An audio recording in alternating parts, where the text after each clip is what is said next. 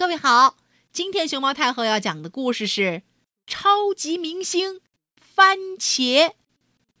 关注微信公众号“毛妈故事屋”和荔枝电台“熊猫太后摆故事”，都可以收听到熊猫太后讲的故事。番茄也叫西红柿，贵阳话叫做猫拉果。这家伙本来是给人欣赏的，后来。勇敢的人尝了尝，嗯，呀，发现它柔软多汁，酸甜适度，既可以当水果生吃，也可以当炒熟了的菜吃。用它来搭配其他的蔬菜，味道也是美美的。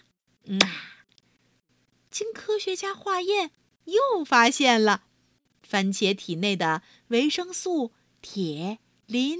钾、钠的含量位居蔬菜的头名，可是 Number One。于是，他一跃成为了蔬菜里的超级明星，风行全球。眼看番茄青云直上，许多蔬菜水果，尤其是杨梅、辣椒，他们心里酸溜溜的，窝着一肚子的火。番茄被赞美，被传颂。着实风光了几十年，可是不久，人们发现，番茄有两个致命弱点：一是容易腐烂，不能长途运输；二是枝干匍匐地面，必须搭架支撑着它们才能长得起来。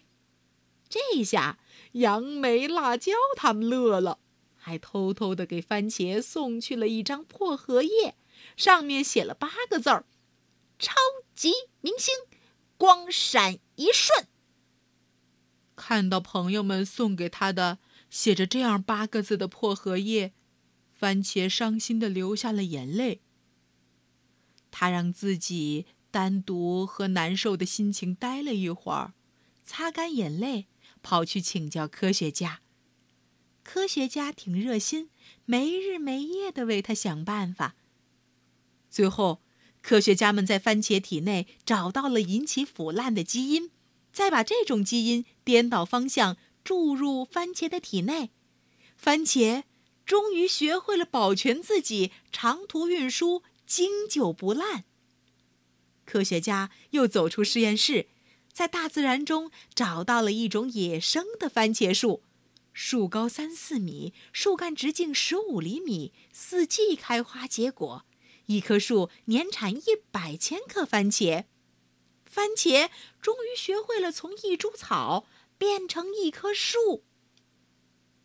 看着硕果累累的番茄树，想到之前对待朋友的那些做法，辣椒和杨梅的脸红了。他们又悄悄扛来一张大荷叶，上面写着八个字儿：“超级明星。”风采永存。这下，他们又成为了好朋友。小朋友，你喜欢吃番茄吗？你喜欢番茄做的什么菜呀？今天就告诉妈妈，和妈妈一起做一次番茄大餐吧。